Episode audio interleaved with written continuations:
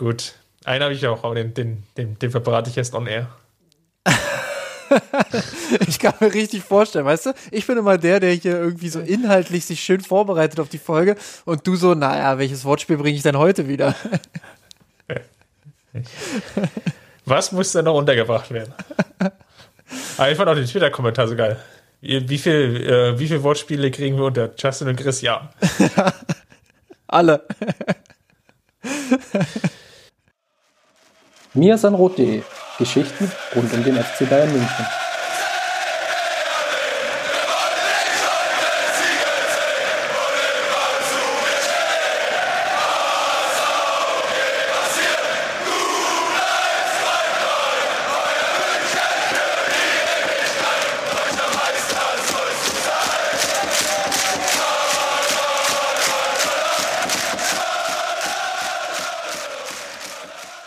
Servus und herzlich willkommen. Es ist wieder Zeit für den Mir Rot Podcast. Mein Name ist Christopher Ramm und ich will heute mit Justin, grüß dich. Servus, mein Name ist Justin Kraft und was willst du? Oh ich will mit dir über den dürren Kader heute sprechen. ich hatte, ich hatte es schon befürchtet. Ich hatte es schon befürchtet, was jetzt kommt. Es ist echt nicht mehr tragbar mit dir, Chris. Das, wir haben jetzt hier noch nicht mal eine Minute auf der Uhr und du haust schon wieder ein, ein Wortspiel nach dem anderen raus. Das steht unter keinem guten Stern heute die Folge. Ja, ich wollte dich eigentlich da abholen, wo du halt zu Hause bist, aber okay. da um, rennst du bei mir offene Türen ein. Gut, lasst uns ernst werden. Ähm, viele Hörerinnen unterstützen uns ja bei Patreon und dort gibt es jetzt mittlerweile die Möglichkeit, umzustellen. Vorher war es nämlich nur so, dass ihr den Betrag, den ihr uns ähm, ja, zur Verfügung stellt und mit dem ihr uns unterstützt, wofür uns ja wie immer ganz herzlich bedanken. Da gibt es jetzt die Möglichkeit, auch umzustellen von Dollar auf Euro. Das macht es ein bisschen transparenter für euch, hilft aber auch uns, wenn ihr das Ganze tut und diesen Schritt vollzieht. Dann nämlich bleibt etwas mehr dabei hängen, weil wir einfach nicht diese Wechselkurs oder den Wechselkursschwankungen unterliegen und Patreon dann auch nichts einbehält. Darüber hinaus natürlich für alle die, die das jetzt zum ersten Mal hören, seid natürlich ja, gerne dazu motiviert, uns zu unterstützen. Es hilft uns einfach im Endeffekt, diesen Podcast so zu produzieren, wie wir ihn aktuell produzieren können. Und das war es eigentlich auch schon in Bezug auf Hausmitteilung. Und Justin, lass uns direkt loslegen. Rund um den FC Bayern das ist ja unsere Kategorie. Das Wochenende war sehr aufregend und da meine ich jetzt nicht das Länderspiel der Deutschen gegen die Ukraine, sondern du hast das Spiel der Frauen gesehen. Ach, äh, Nationalmannschaft hat auch gespielt, ja. Ähm, gut. Nein, also ähm, ich habe ja, ich hatte ja Liechtenstein gegen Gibraltar geguckt, aber das ist ein anderes Thema. ich habe mir die Bayern Frauen äh, am Sonntagnachmittag, beziehungsweise ich, hab, ich lüge gerade ein bisschen, am Sonntagnachmittag haben sie gespielt. Ich habe es mir am Montag angesehen, weil ich es äh, nicht live geschafft habe diesmal. Ähm, aber im Real Life habe ich es mir angeguckt natürlich. Ähm, erster Gradmesser für die FC Bayern Frauen. Ähm, Wobei man das auch noch mal ein bisschen relativieren muss, wenn man dann das Spiel gesehen hat. Aber zuvor zumindest ähm, die Gedanken dahingehend, dass das der erste Gradmesser werden könnte. Die Hoffenheimerin ähm, durchaus mit viel Talent in der Mannschaft, äh, sind aber nicht so gut in die Saison gestartet. Ähm, haben gerade gegen Wolfsburg eine, eine herbe Niederlage auch kassiert, ähm, gegen Potsdam verloren.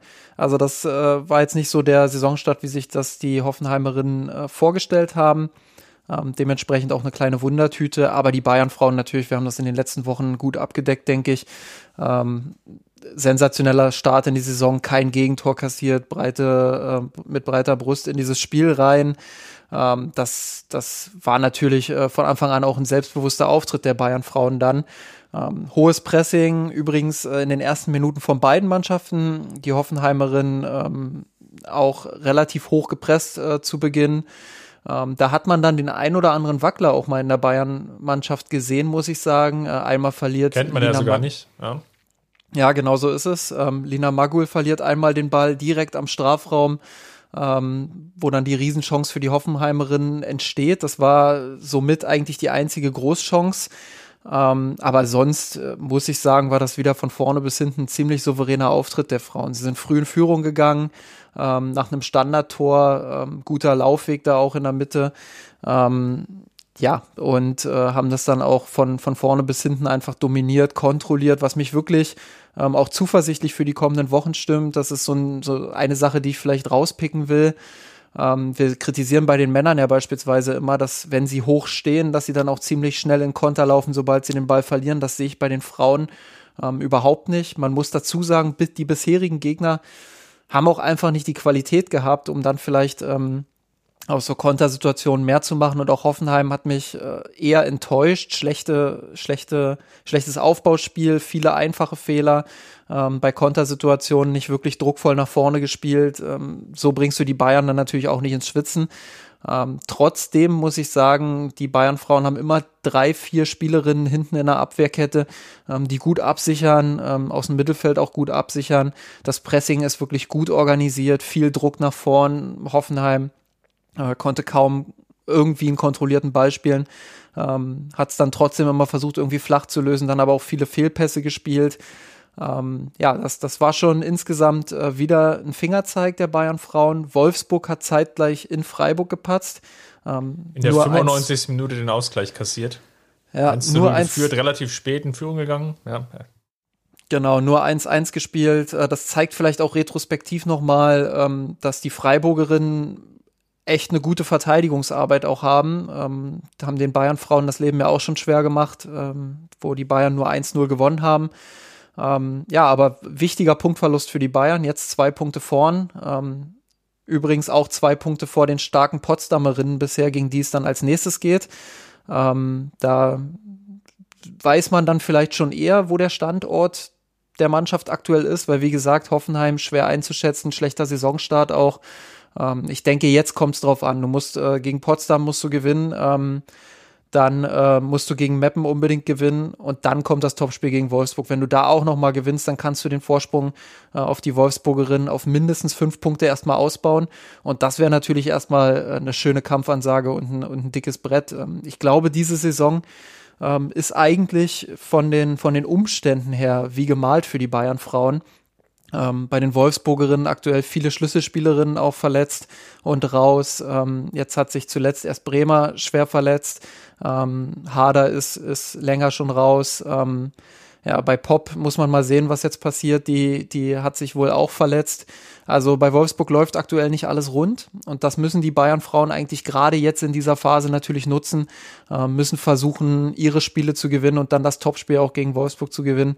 Ähm, wenn man den Anspruch hat, und den hat man ja im Sommer so formuliert, ähm, Wolfsburg eher früher als später vom Thron zu stürzen, ähm, dann ist die Saison eigentlich diese Saison, wo du das packen musst. Und ähm, ja, da bin ich echt gespannt jetzt auf die nächsten drei Spiele.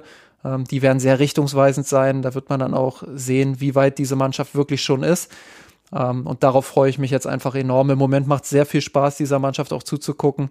Ähm, wirklich Werbung für den Fußball im, im Allgemeinen. Das, das kann man sich richtig gut ansehen. Hohes Tempo, hohe Intensität, taktisch ähm, teilweise richtig guter Fußball, flexible, Spiel, flexible Spielerinnen vor allem auch.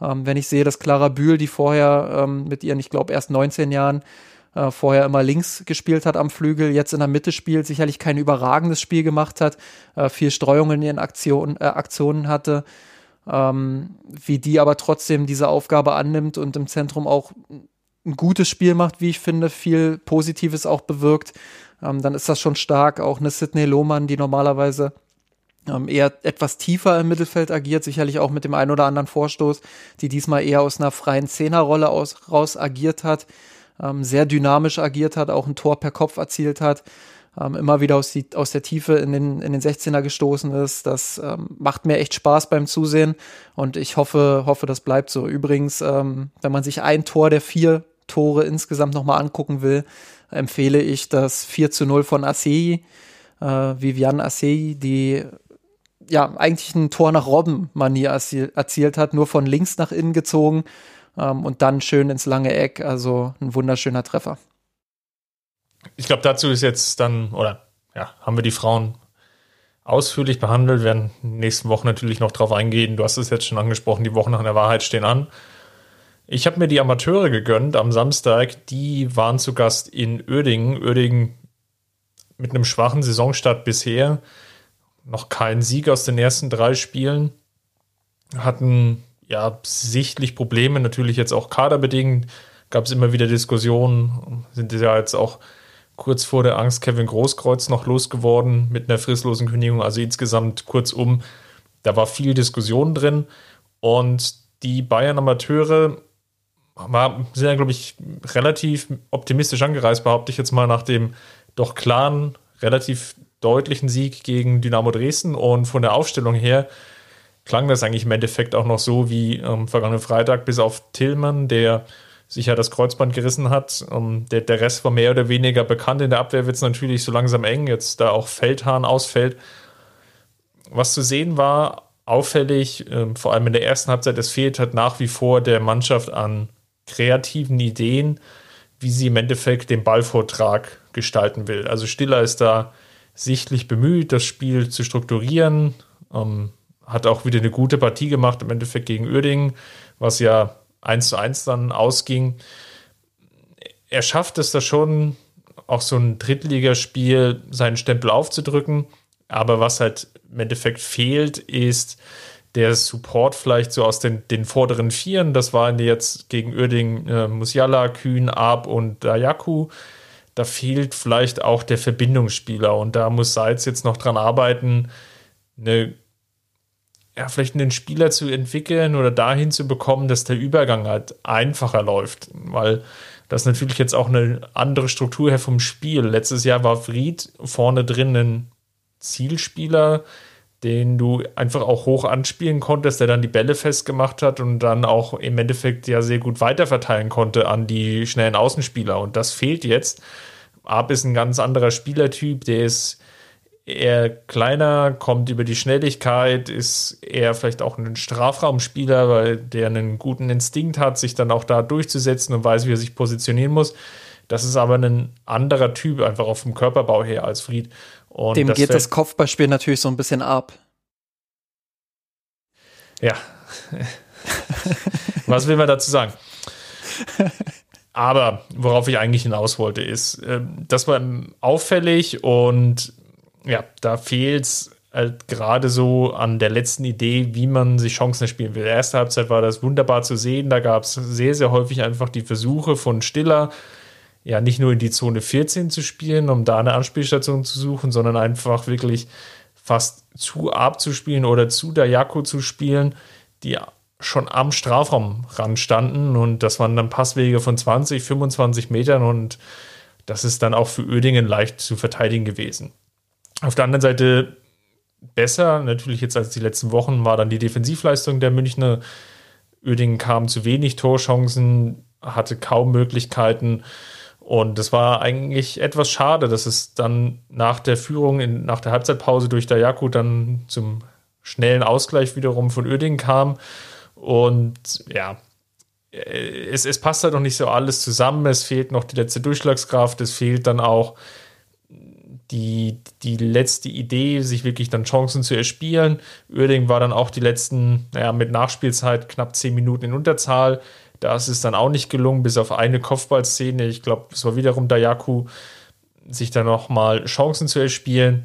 Also in sich ist das noch kein rundes Bild. Dazu trägt sicherlich auch nicht bei die vielen personellen Wechsel. Wir haben ja letzte Woche im Podcast darüber gesprochen, als ja mehr oder weniger live bei unserer Podcast-Aufnahme Adrian Fein zum PSV Eindhoven gegangen ist, der dort jetzt mit Mario Götze spielt. Gleichzeitig wurden noch Spieler hinzugeholt. Da ist noch viel Dynamik und Fluss drin.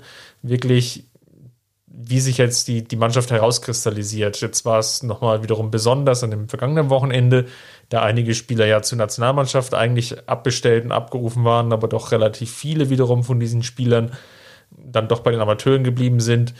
Und ja, jetzt passiert das, worauf wir, glaube ich, ähm, heute eigentlich den Größteil zu sprechen kommen wollen, nämlich dass natürlich jetzt auch für die Profis beziehungsweise die Männermannschaft jetzt auch wiederum Abstellungen fertig werden weil natürlich der Spielplan es mehr oder weniger erzwingt.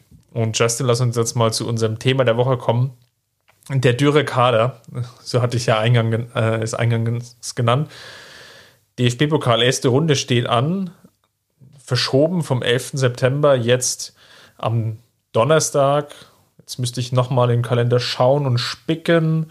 Das dürfte dann der 14. oder 15. sein. Der 15. Der 15. Oktober. Und was wir dann erleben werden, ist ja eine ganz besondere Situation, wie wir es jetzt eigentlich die letzten 20, 30, 40 Jahre nicht mehr gesehen haben. Der Kicker hat jetzt nochmal so einen schönen Artikel online gebracht, wie damals Uli Hoeneß äh, Sören Lerby, glaube ich, vom Länderspiel hinweggeflogen hat, wo er in der Halbzeit gespielt hat, hin zum DFB-Pokal nach, nach Bochum oder Düsseldorf war es, glaube ich, äh, Düsseldorf und dann gegen Bochum zu spielen. Also die Szenen sind ja Gott sei Dank vorbei, dass ein Profi an einem Tag zwei Profispiele absolvieren muss. Einmal für die Nationalmannschaft, einmal für die, für die Bayern. Nichtsdestotrotz gibt es, glaube ich, die Situation, die relativ besonders ist. Nationalmannschaft ist Dienstag und der Großteil der Nations League spielt eben erst am Mittwoch und am Donnerstag ist dann schon der DFB-Pokal. Wir werden also eine relativ große Rotation sehen. Genau so ist es. Ähm, eine gute Chance auch eigentlich, finde ich, ähm, für die ganzen Neuzugänge. Du hast es ja jetzt schon ähm, so ein bisschen angedeutet. Ähm, Erik Maxim Schuppomoting, äh, Saar natürlich, ähm, Rocker ähm, und wer war der vierte jetzt? Äh, ich komme gleich drauf. Costa. Genau. Dankeschön. genau, Costa, ähm, also ich denke schon, dass, dass die dann alle von Anfang an spielen werden. Ähm, dass dann dazu natürlich die Spieler kommen, die nicht mehr bei der Nationalmannschaft sind, wie ein Boateng, wie ein Thomas Müller. Ähm, die werden auch von Anfang an spielen. Äh, und dann hast du ja schon mal eigentlich einen guten, einen guten Rumpf. Ähm, Nübel, der nicht bei der Nationalmannschaft ist, logischerweise wird dann wahrscheinlich im Tor stehen, denke ich mal. Ähm, alles andere wäre ja, wäre ja eigentlich schon äh, Hanebüchen, jetzt so einen Torwart zu holen, so einen vielversprechenden Torwart und dann setzt du trotzdem, äh, setzt du trotzdem Neuer ihm da vor die Nase in so einem Spiel. Ähm, das wäre ja auch Quatsch. Ja, dann, dann hast du eigentlich schon eine Achse an Spielern, ähm, die dazu in der Lage sein sollten, äh, bei allem Respekt. Und ähm, du hast es ja heute auch schon für uns im Slack angekündigt, das wirst du sicherlich auch gleich nochmal ausführen, ähm, gegen, auch wenn die gut in Form sind aktuell, ähm, dann ist es eben immer noch in Anführungsstrichen nur ein Fünftligist und da sollte dann diese Achse ähm, ausreichen, um den auch schlagen zu können. Ich finde es grundsätzlich eigentlich gut, ähm, dass man, dass man jetzt dieses, ja, dieses Auftaktspiel, sage ich mal, in diese, in diesen engen Terminkalender hat, um die Neuzugänge ähm, so ein bisschen an das eigene Spielsystem auch zu gewöhnen. Zum Thema Aufstellung. Der Kicker hat folgende Startelf vorausgesagt. Mal schauen, daran werden sie sich sicherlich messen lassen müssen. Nübel im Tor, Saar Richards, wenn er fit ist, Boateng Davis, Martinez, Rocker im Mittelfeld, Costa, Müller, Musiala und Schuppomoting vorne im Sturm. Das deutet ja im Endeffekt das an, was du jetzt gerade auch gesagt hast und was dann ja auch logischerweise folgerichtig ist. Die Spieler, die bei der Nationalmannschaft waren und die viel Spielzeit sicherlich bekommen werden, die werden geschont für das Spiel dann gegen Bielefeld und es kommt jetzt die neue Mannschaft oder die, die, zweite Mannschaft, die sich ja jetzt ja auch hin, oder hinzuverpflichtet wurde, sind ja alle Neuzugänge bis auf Thiago Dantas. Ja, dann sicherlich auch vorgesehen in der Startelf. Und dann ist das genau das, was ich glaube ich auch Salih Hamicic durch die vielen Transfers erhofft hat und was wir letzte Woche auch besprochen haben, dass es eher darum ging, vielleicht den Kader in der Breite zu verstärken, nicht unbedingt in der Spitze. Für das Spiel gegen Düren würde ich behaupten, hätte es wahrscheinlich ja auch gereicht, wenn einige Amateurspieler dazugestoßen wären, in Kombination eben mit den von dir angesprochenen Profis. Es ist theoretisch nur ein Fünfligist, aber jetzt zahle ich mal ins Phrasenschwein. Der Pokal hat natürlich auch seine eigenen Gesetze. Und für Düren ist es das Spiel wahrscheinlich des, des Jahrzehnts, wenn nicht sogar des Jahrhunderts. Natürlich sind die bis in die Haarspitzen motiviert. Und auf der anderen Seite, der FC Bayern hat jetzt einige Spieler, das ist vielleicht der Vorteil auch, die sich beweisen wollen. Wie einen Saar, wie vielleicht einen Rocker, wie natürlich einen Costa, wie einen Chupomotegen, dass sie nicht nur jetzt für so ein Spiel wie gegen Düren verpflichtet wurden, sondern dass sie eine akzeptable Rolle als Kaderspieler wahrnehmen können. Jetzt hast du ja doch gar nicht deine, deine Statistik hier, die ich gerade so ein bisschen angeteasert habe. Noch mit, ähm, mit noch eingewoben. Zur, ja, noch, noch mal zur Untermalung äh, der, der tollen Form von Düren mit, mit eingewoben. Was waren es? Neun von zehn Spielen? Genau, neun Siege aus zehn Spielen sind in der Verbandsliga Mittelrhein trotzdem nur Sechster, Siebter, was aber eher daran liegt, dass es viele Spielausfälle gegeben hat und sie bisher nur drei Spiele absolvieren konnten in ihrer Liga, jetzt in der neuen Saison, während Hennef gegenwärtig Tabellenführer ist, die bereits sechs Spiele absolviert haben und alle diese sechs Spiele gewonnen haben. Also Düren ist der erste Verfolger, wenn man so will, hat aber natürlich noch drei Spiele weniger. Tja, das ist, ähm, also das muss der FC Bayern, und das meine ich auch vollkommen ernst, jetzt ohne irgendwelchen sarkastischen Unterton, das muss der FC Bayern natürlich auch ernst nehmen. Ähm, ja, klar, also wir müssen nicht drüber reden, dass der Abstand riesig ist von da ganz oben bis, bis runter in die fünfte Liga. Ähm, aber ja, wenn du das mit einer, mit einer Elf angehst, die so noch nie zusammengespielt hat, mit vielen Spielern, die das System noch nicht kennen, ähm, dann kann das natürlich auch gerade zu Beginn relativ holprig werden. Ich glaube, wir haben in der Vergangenheit ähm, insbesondere auch unter, unter Nico Kovac das ein oder andere Spiel gegen unterklassige Mannschaften erlebt, ähm, wo es wirklich eng zur Sache ging dann teilweise und wo die Spiele erst spät ähm, Richtung Bayern entschieden wurden. Ähm, dementsprechend sollte man da natürlich auch vorsichtig sein und sollte versuchen, ähm, das Spiel mit aller Seriosität dann auch anzugehen. Ähm, man wird wahrscheinlich wieder einen relativ tiefen Verteidigungsblock beim Gegner vorfinden. Ähm, Wäre nicht ungewöhnlich, wenn es dann eine Fünferkette wird, die, die teilweise noch zur Sechserkette wird, wenn der Mittelfeldspieler mit zurückrückt auf der Außenbahn. Ähm, also das, das wird nicht so einfach und das ist auch direkt mal äh, eine gute, ein guter Test für, für die Offensivspieler, für Rocker auch, denke ich. Ähm, wie gut kann er so eine, so eine Mannschaft dann sezieren mit seinen Pässen? Ähm, wie wohl fühlt er sich schon in, in dem System? Ähm, das ist durchaus spannend, das dann zu beobachten, denke ich. Und da wird es einige Erkenntnisse geben, ähm, die man natürlich nicht sofort überbewerten sollte, wo man dann aber schon ähm, so ein bisschen in die Richtung spekulieren kann, wo denn die, der aktuelle Standort der Neuzugänge ist. Du hast angespielt sicherlich auf das Spiel gegen den Regionalligisten. Das war damals also vierte Liga, noch keine fünfte Liga, gegen Droch, ja. dessen Assel. Erste Runde der FB-Pokal 2018, 2019, als Robert Lewandowski in der 81. Minute dann das siegbringende 1 zu 0 geschossen hat. Damals ja, in diesen komischen mintgrünen Trikots, wer sich noch erinnert.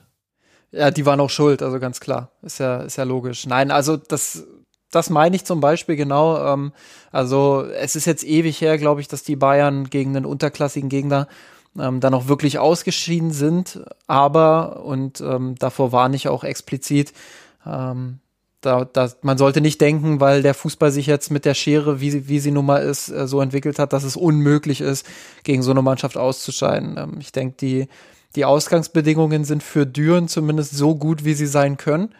Und dann muss man eben sehen, was der FC Bayern ihnen anbietet. Ähm, grundsätzlich ähm, ist natürlich die Wahrscheinlichkeit sehr gering, dass es passiert.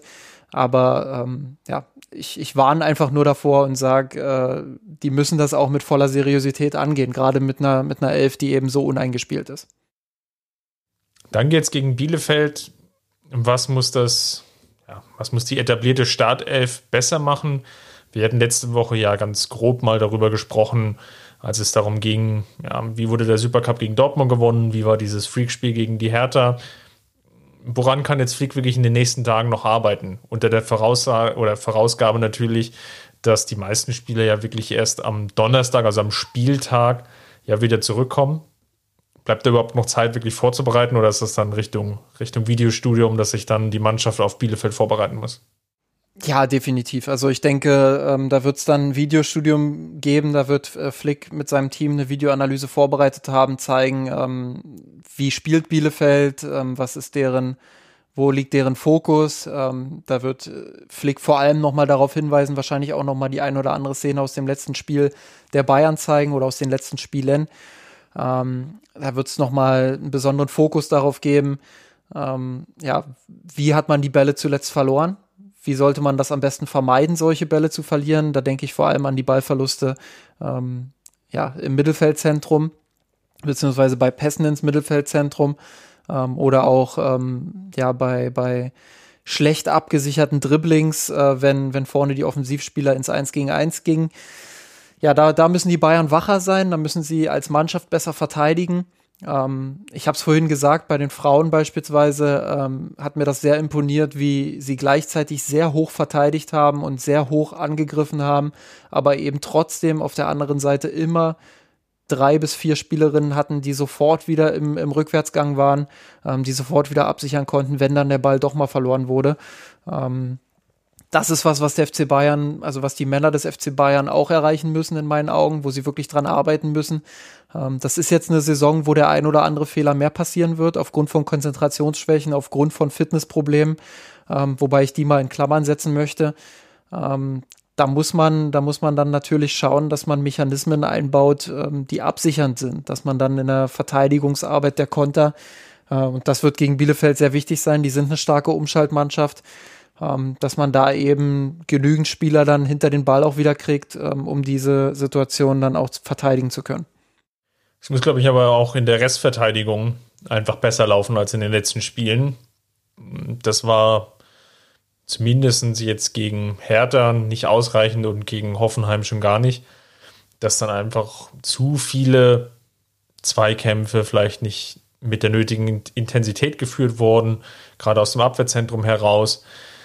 Plus natürlich auch dann das Stellungsspiel der letzten Kette, also der, der letzten verbleibenden Spieler, dann eben auch nicht so sauber war, dass Pässe dann in Schnittstellen gespielt werden konnten, dass dann Räume noch da waren hinter der Abwehr, die dann zu groß waren oder zu einfach zu bespielen waren. Das war ein Problem in Hoffenheim, als es ja relativ simple Muster gab, die immer wieder zu Torchancen geführt haben und wo man sich als Zuschauer ja schon fast die Haare raufen konnte. Und natürlich auch bei dem Hertha-Spiel, wer es noch vor Augen hat, die, die Gegentore sind zu einfach gefallen, weil dann die, die Zweikampfführung vor dem Torschuss oder vor dem Abschluss der, der Herr Taner dann nicht, nicht gut genug war, weil dann Kopfballduelle verloren wurden, weil dann Bälle auch nicht richtig geklärt wurden. Und das meine ich mit Restverteidigung, das muss sauberer laufen. Dann kann man sich auch Phasen gönnen, wo das Pressing, das Angriffspressing vielleicht eben nicht zu 100% funktioniert oder wo der Gegner sich da auch befreien kann. Das sind die Momente, die es natürlich jetzt in der letzten Saison oder während der gerade ersten Phase nach, nach der Corona-Pause, die wir selten gesehen haben, aber die natürlich menschlich sind. Einfach dessen, du hast es angesprochen, es gab kaum eine Vorbereitung und der Kopf ist logischerweise müde nach den vielen Spielen, nach diesen komischen Pausen, die es immer wieder gab. Lange Pause, wo man nicht wusste, wie geht es weiter, dann viele Spiele hintereinander, dann kurze Pause nach dem DFB-Pokal, so zwei, drei Wochen, dann Champions League, was super intensiv war, dann eigentlich nur ganz kurze Pause wieder, dann geht es schon wieder los, eigentlich für die neue Saison, während andere Teams sich darauf haben eher vorbereiten können und eher den klassischen Weg der Vorbereitung hatten. Also es war ja ganz, ganz komisch zu sehen als Bayern-Fan, dass du ja eine Länderspiel oder umgekehrt nicht Länderspiel, sondern dass alle so sukzessive die Vorbereitung gestartet sind, während es beim FC Bayern noch Pause gab, beziehungsweise sie eigentlich mitten in dem Champions League-Turnier waren und man zwischendrin immer wieder so Testspielergebnisse gesehen hat und gemerkt hat, ah, die waren eigentlich im Trainingslager. Ah, die hatten Trainingslager. Wie Trainingslager? Wann ist eigentlich das Trainingslager des FC Bayern? Und dann merkt man, oh, da ist ja gar kein Trainingslager vorgesehen. Also, das ist klar, dass es holpert und davon war auszugehen. Ähm, es wird jetzt, glaube ich, dann, wie ich jetzt schon eingangs gesagt habe, darauf ankommen, auf, auf individuelle Ebene die Fehler abzustellen und dort einfach den Hauch konsequenter zu sein, dass es halt nicht immer vier Tore braucht oder fünf Tore, wie er gegen Hoffenheim theoretisch gebraucht hätte, um das Spiel zu gewinnen. Genau so ist es. Ähm, ich bin auch gespannt, äh, wie Flick jetzt mit dem deutlich breiteren Kader und ausgewogeneren Kader ähm, wie er damit umgeht, wie er rotiert. Ähm, ich meine, wir haben es jetzt äh, gesagt, der Terminkalender war ja nicht nur bisher eng, sondern er bleibt ja auch weiterhin eng.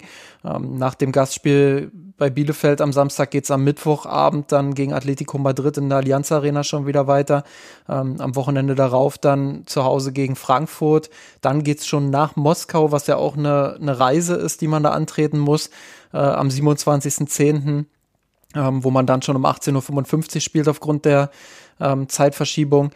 Ähm, dann hast du äh, in Köln direkt wieder das Auswärtsspiel und so geht's immer weiter. Dann Salzburg, Dortmund, Bremen, wieder Salzburg. Also das ist unfassbar enger Terminkalender, den man da einfach hat. Ähm, da bin ich gespannt, wie geht Flick damit um, wie rotiert er, wie äh, schont er die Kräfte vielleicht auch. Ähm, ja, das, das ist spannend und auch dafür wird Düren dann eben ein erster kleiner Gradmesser sein.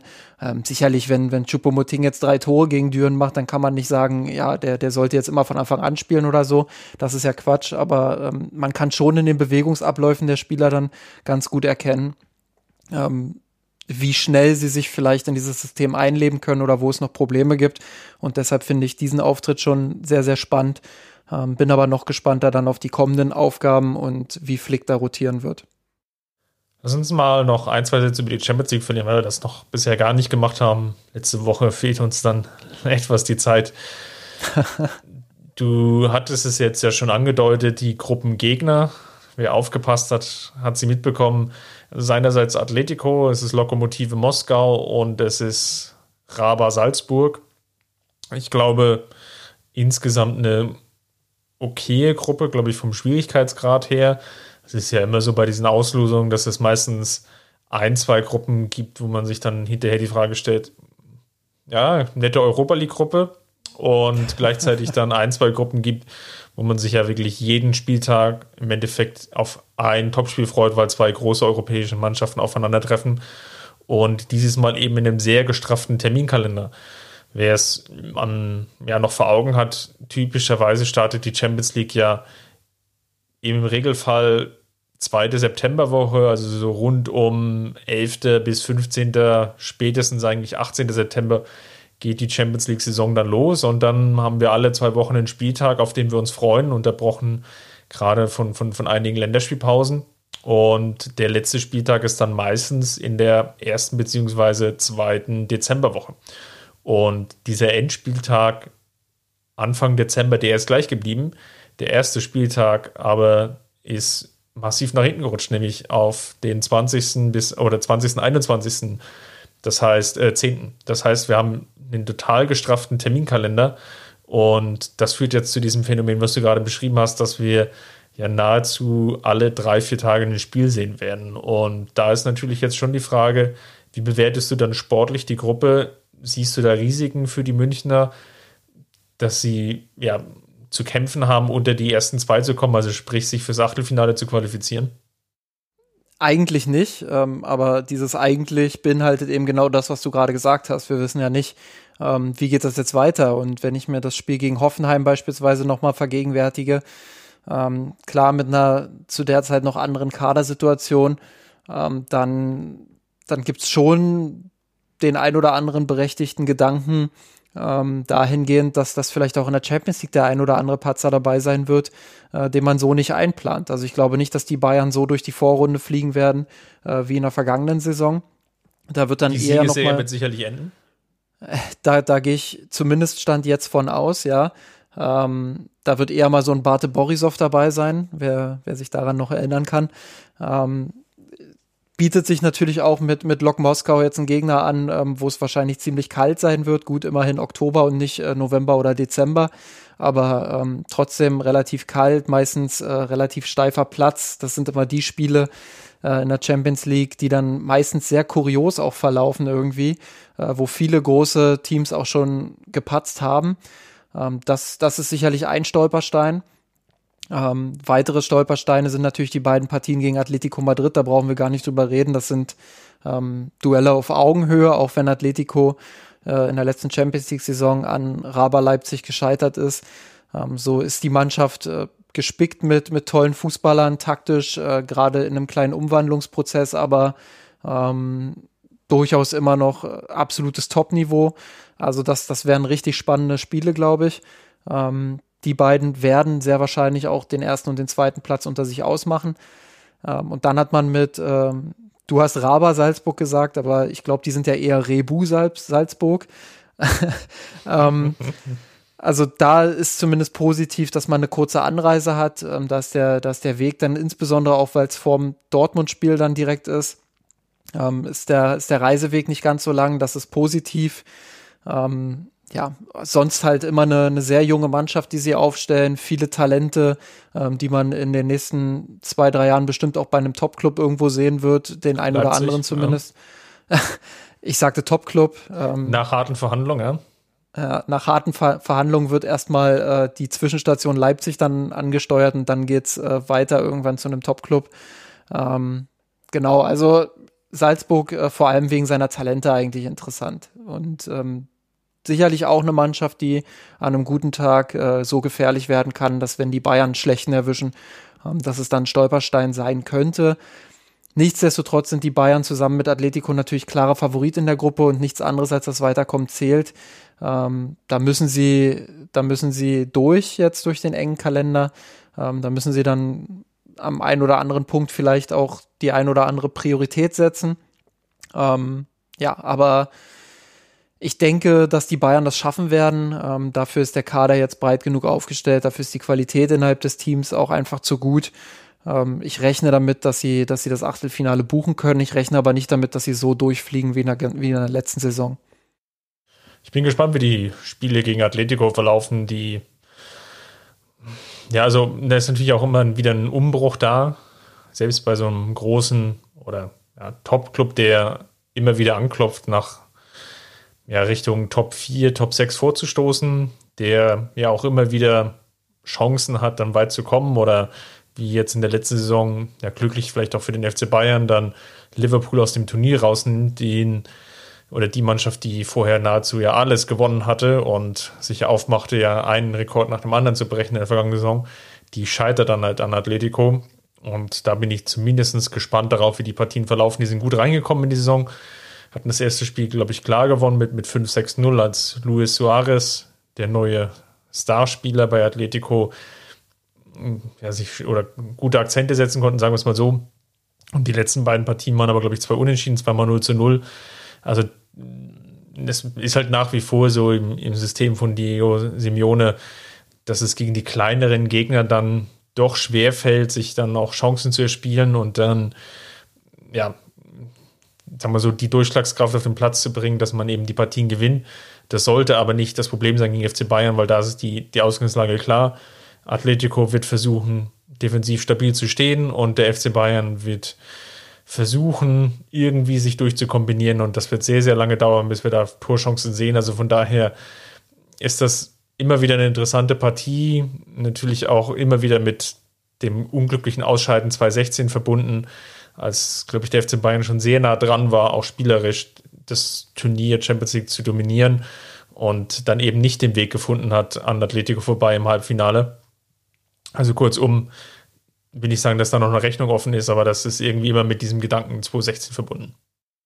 Genau, und ähm, was ich vorhin meinte mit dem taktischen Wandel, ähm, Simeone hat das natürlich auch mitbekommen, dass es diese Probleme gibt gegen Mannschaften, wo sie selbst das Spiel machen müssen. Ähm, da haben sie sich auch verbessert, muss ich sagen. Da haben sie auch, ähm, gerade auch mit so Spielern wie Joao Felix, äh, der natürlich äh, überragende technische Fähigkeiten hat, der jetzt auch schon dabei ist, zu einem Unterschiedsspieler zu reifen. Da bin ich echt gespannt, wie der sich dann gegen, gegen den FC Bayern präsentieren wird. Ähm, ja, das, das wird einfach extrem spannend auch, wie, wie Atletico sich da präsentiert. Ähm, klar, die Ausrichtung wird natürlich eher dahin tendieren, ähm, dann die Bayern das Spiel machen zu lassen, defensiv gut zu stehen und dann die Umschaltmomente zu suchen.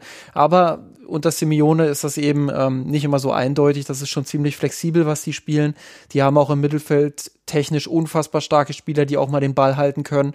Ähm, wo dann, wo dann eben nicht sofort wieder der Angriff gestartet wird, sondern Bayerns Pressing dann auch mal rausgelockt wird und dann eben der Angriff gestartet wird. Ähm, das wird auf taktischer Ebene sicherlich ähm, ja, das, das spannendste Duell sein in dieser Gruppe. Ähm, und darauf freue ich mich auch schon sehr. Gut, dann haben wir das, glaube ich, auch besprochen. Dann lass uns noch zum Abschluss unseres Podcasts mal wieder auf den Gewinner und Verlierer der Woche kommen. Und ich glaube, in dieser Woche ist es gar nicht so einfach, da den, den passenden zu finden. Aber vielleicht hast du ja einen in der Tasche. Ja, Gewinner der Woche ist für mich, äh, sind für mich zwei, Thomas Müller und Jerome Boateng, weil sie sich das bei der Nationalmannschaft da äh, nicht antun müssen.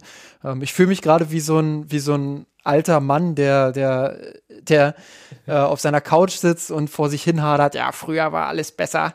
Aber ähm, ja, irgendwie, irgendwie habe ich dieses Gefühl einfach, vielleicht, ähm, vielleicht laufe ich jetzt so in diese, in diese Richtung alter Mann. Ähm, aber ähm, ja, also ich habe seit Monaten, muss ich sagen, kein Nationalmannschaftsspiel mehr gesehen. Ich habe jetzt am Wochenende durch Zufall ähm, eins mal wieder geguckt gegen die Ukraine. Komischerweise gewinnen sie dann mal wieder, wenn ich zusehe. Vielleicht liegt es ja daran. Ähm, aber ja, wirklich berauschend ist das alles nicht. Ähm, dann kommt noch dieses ganze Drumherum. Also der Bayern-Fan in mir, der ist einfach froh darüber, dass Jerome Boateng und Thomas Müller nicht mehr bei der Nationalmannschaft sind, auch wenn die beiden mir natürlich vehement widersprechen würden und sehr gern wahrscheinlich dabei wären. Ähm, so bin ich persönlich froh, dass sie es, dass sie es nicht sind und ja, deshalb für mich die Gewinner der Woche mit einem kleinen Augenzwinkern, bevor das jetzt wieder Leute zu ernst nehmen.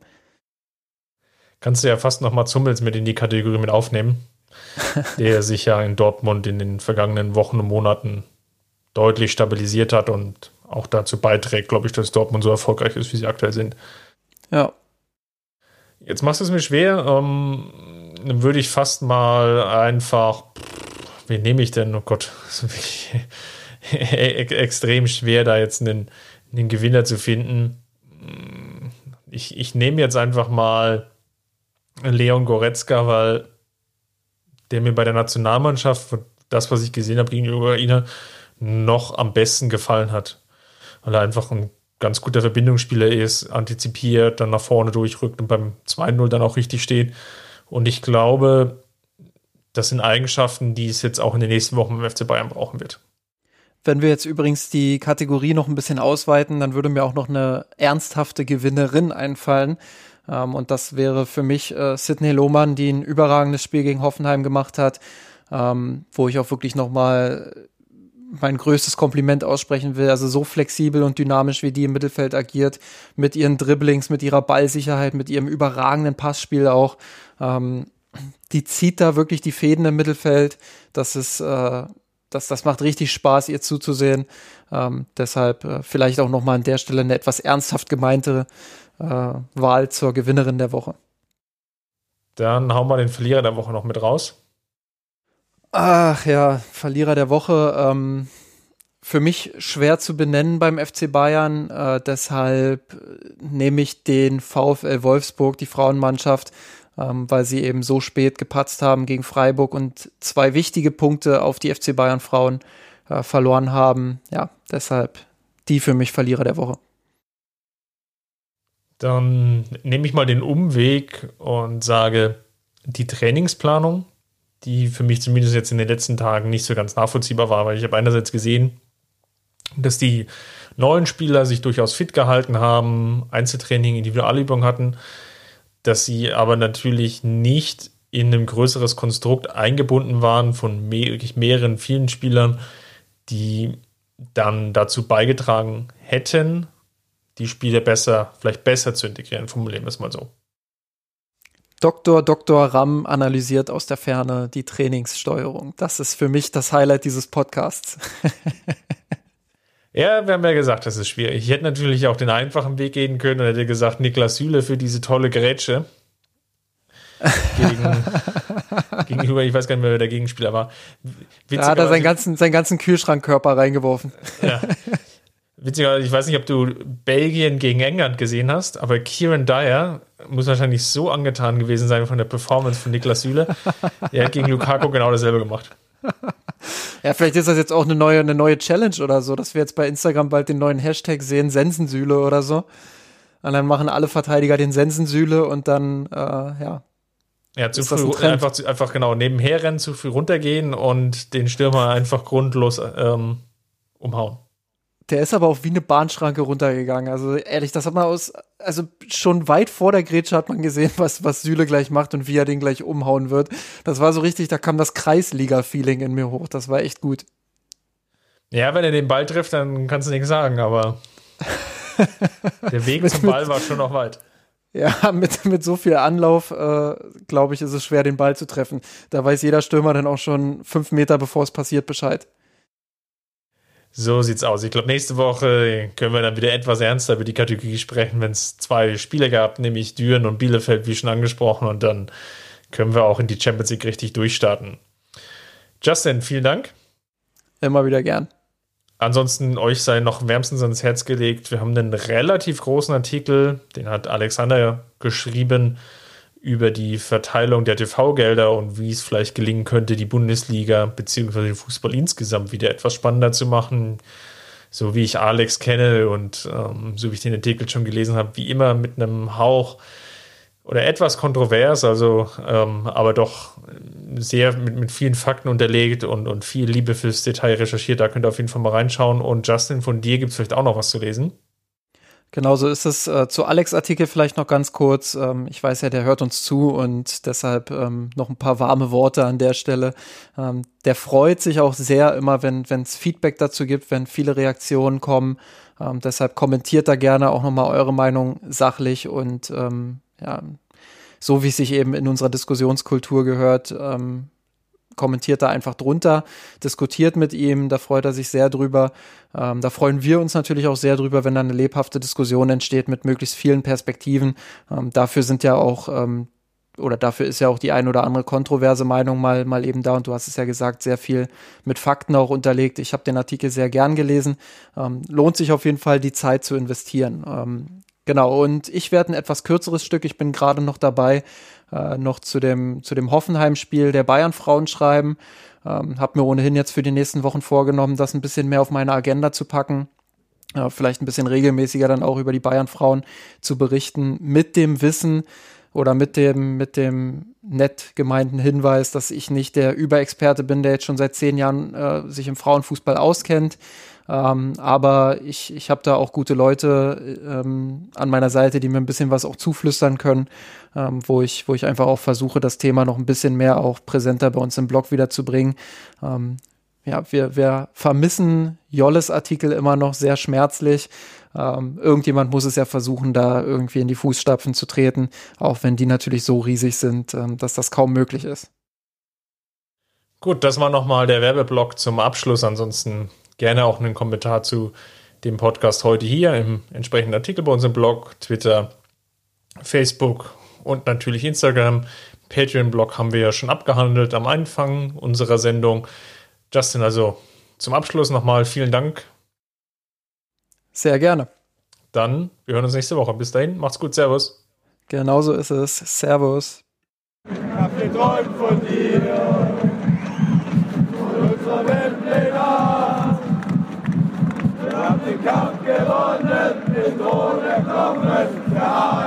hat's gemacht. Ich hab geträumt von dir, von unserer Weltpläne. Wir haben den Kampf gewonnen, den Thron erkommen, der Haien hat's gemacht. Ich hab geträumt von dir, von unserer Weltpläne. Wir haben den Kampf gewonnen, den Thron erkommen.